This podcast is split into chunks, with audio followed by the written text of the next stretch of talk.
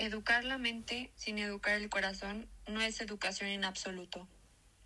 Bienvenidos de nuevo a este podcast de educación, homeschooling y las emociones. Para los que no me conocen, mi nombre es Andrea Castañeda Sosa y actualmente estoy cursando séptimo semestre de la carrera de pedagogía.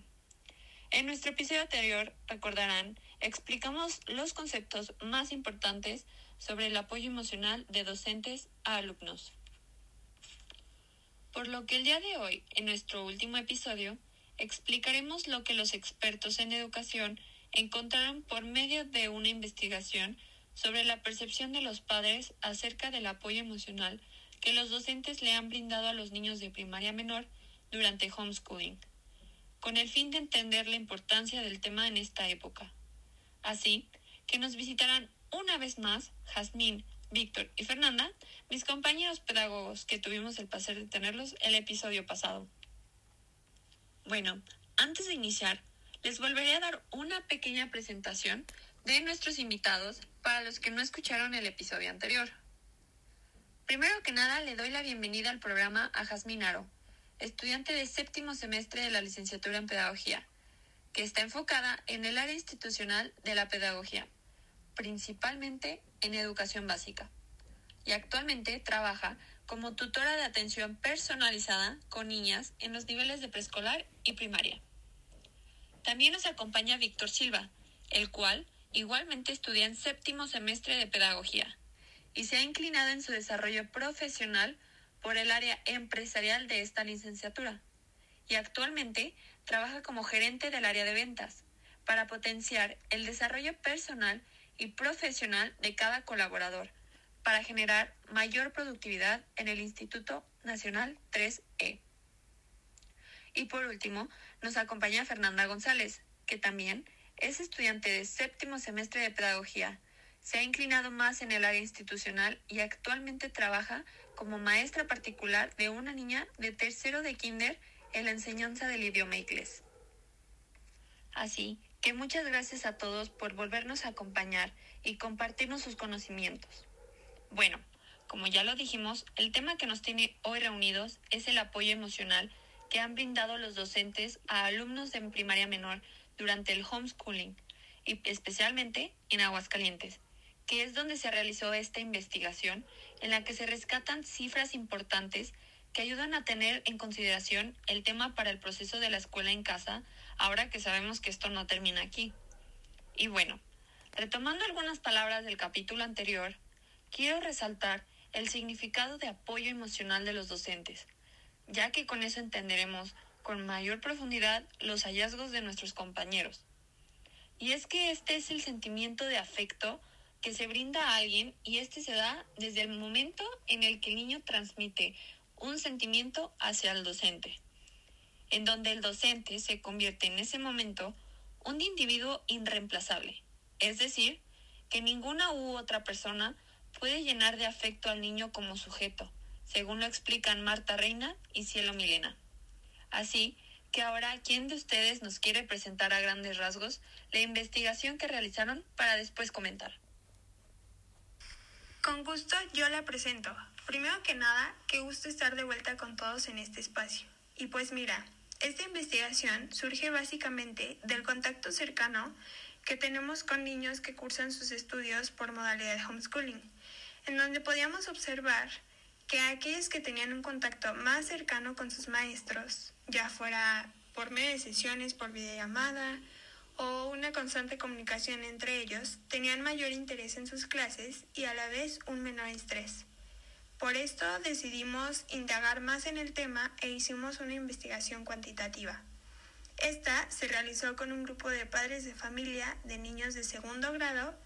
de una escuela pública del estado de Aguascalientes en la que en la mayoría el nivel socioeconómico es medio alto. Y bueno, cabe resaltar que esta escuela y principalmente estos grupos de segundo grado están llevando a cabo la escuela en casa, mediante actividades que corresponden a los temas que están en el programa, las cuales se suben a Google Classroom y únicamente tienen sesiones sincrónicas de 1 a 3 días a la semana, según lo indique la maestra encargada. por lo que se nos hizo interesante ya que creíamos que con este contexto podríamos confirmar lo que nosotros habíamos visto anteriormente. Claro, es un tema súper importante en estos tiempos, como lo hemos comentado en los episodios pasados, ya que pienso que este apoyo emocional que muchos docentes llegan a dar a sus alumnos es un vínculo emocional que impulsará el logro educativo y que tendrá repercusiones en el interés del aprendizaje en los niños. Pero siguiendo con la investigación, ¿cómo fue el proceso de esta? Hola Andrea, bueno, mira, te comento. Elaboramos un cuestionario en Google Forms de 18 preguntas con respuestas de opción múltiple y una pregunta abierta. Y pues seguimos todo el proceso que fue esperar el permiso de la directora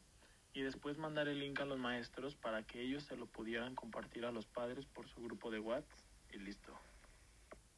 Cierto, ahora con la tecnología algunas cosas son más sencillas y qué resultados pudieran rescatar que aporten información valiosa para estos momentos en donde los docentes, padres de familia y por supuesto directivos necesitan doblar esfuerzos y recibir retroalimentación del trabajo que realizan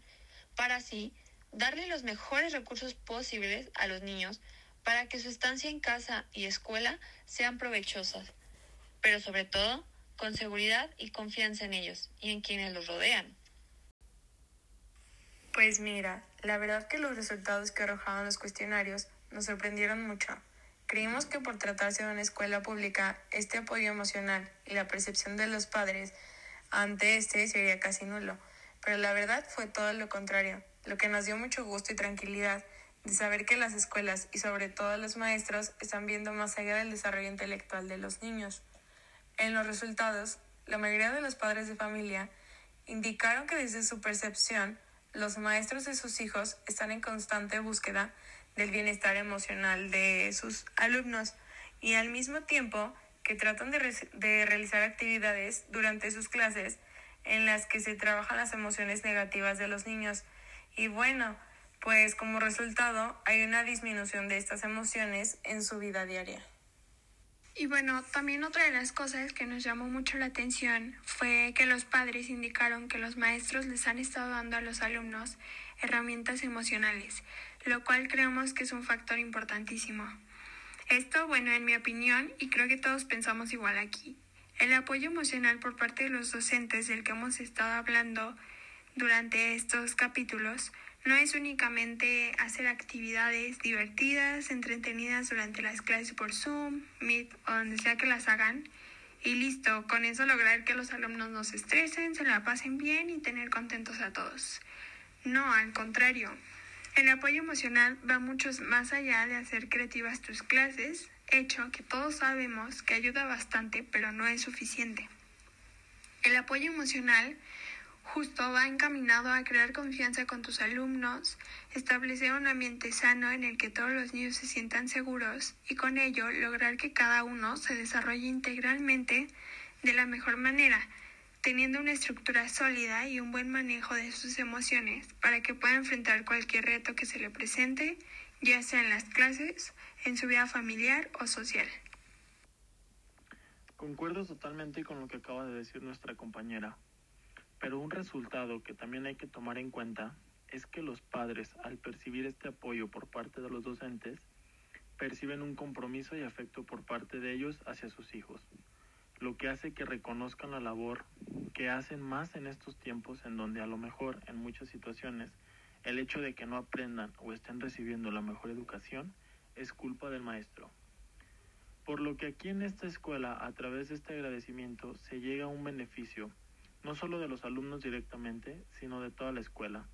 ya que se sabe que la triada alumno, maestro, padre, familia debe estar en la misma sintonía para que la educación logre lo que tiene propuesto.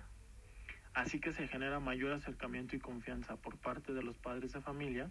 y al mismo tiempo un involucramiento que conforme pase, pase el tiempo se verá reflejado en mejores resultados de aprendizaje de los niños y sobre todo un mayor desarrollo emocional e integral lo cual ahora, estando estudiando en casa, es de suma importancia. Así es, esta información que nos dan tiene mucha relevancia y creo que representa un avance y una perspectiva del rol docente en estos tiempos de pandemia. En mi opinión, Todos los que intervenimos en el proceso de aprendizaje de los niños, en cualquier rol que nos desempeñemos, siempre debemos de dar un soporte y sobre todo enseñarles a enfrentar los distintos retos que se les presentan, los cuales con esta situación aumentaron y se vieron en mayores dificultades que cualquier niño podría tener a esa edad. Por lo que este apoyo emocional que pueden brindar los maestros ayudará a que se dé un mayor aprendizaje y sobre todo tengan la confianza y seguridad de externar sus emociones de la mejor manera, beneficiando sus resultados en la escuela. Bueno, en resumen, de este tercer y último capítulo, nos dimos cuenta de cómo se ha estado dando el apoyo emocional por parte de docentes durante el homeschooling, por medio de la percepción que tienen los padres de familia y los beneficios que tiene con la participación de tres pedagogos estudiantes. Por lo que para cerrar con broche de oro con este capítulo, me gustaría que nuestros invitados nos dijeran una reflexión sobre la importancia del docente en el desarrollo emocional de los niños durante esta modalidad, el homeschooling. Si me permiten, comienzo yo. La docencia no es únicamente enseñar aprendizajes académicos a los alumnos o ponerles una calificación en su desempeño. Es enseñarles valores, virtudes, convivencia, que puedan expresar, expresar lo que sienten, sobre todo en primaria menor, donde el alumno comienza a determinar a qué clase de grupo social pertenece, con base a sus gustos e intereses. Un docente puede cambiar la vida y el pensamiento de cualquier alumno con una simple acción, y esto marcará más al alumno que cualquier otro contenido académico que éste les pueda mencionar en el aula de clases. Concuerdo totalmente con mi compañero Víctor, pero también quisiera agregar que necesitamos empezar a ser docentes, que veamos más allá de la capacidad de los niños para aprender cosas que seamos docentes, que aportemos a los niños para que puedan desarrollarse integralmente, que sepan tener un desarrollo emocional adecuado para que les permita ser ellos mismos. Recordemos que es aquí donde existe la verdadera importancia del docente, brindar las mejores herramientas a través de un apoyo sólido y sobre todo del ejemplo. Hay que recordar siempre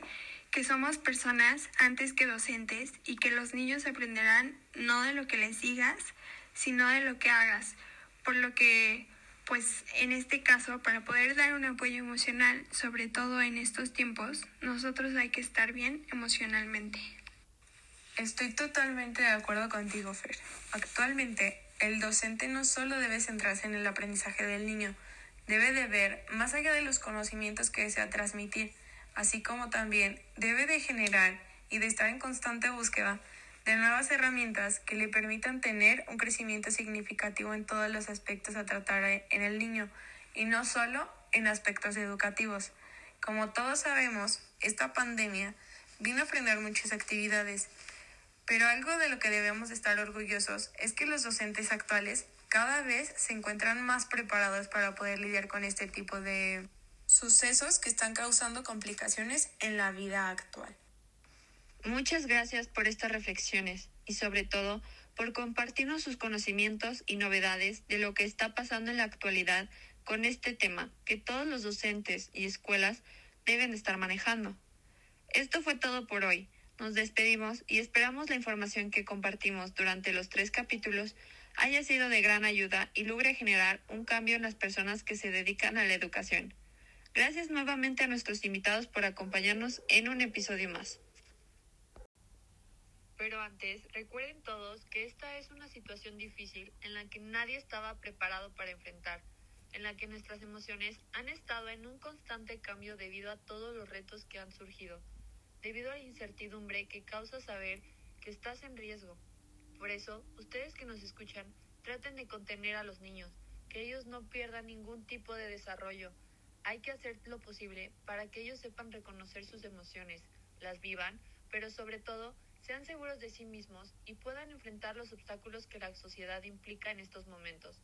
Y si eres tú, docente, no te olvides que los alumnos que tienes son personas que pasan por lo mismo que tú y que si puedes aportar algo significativo en sus vidas más allá de lo que marca un plan de estudio, lo hagas. Trascenderás más en su vida al enseñarle el ejemplo y dejarlo ser, y desarrollarse para que con ello pueda aprender.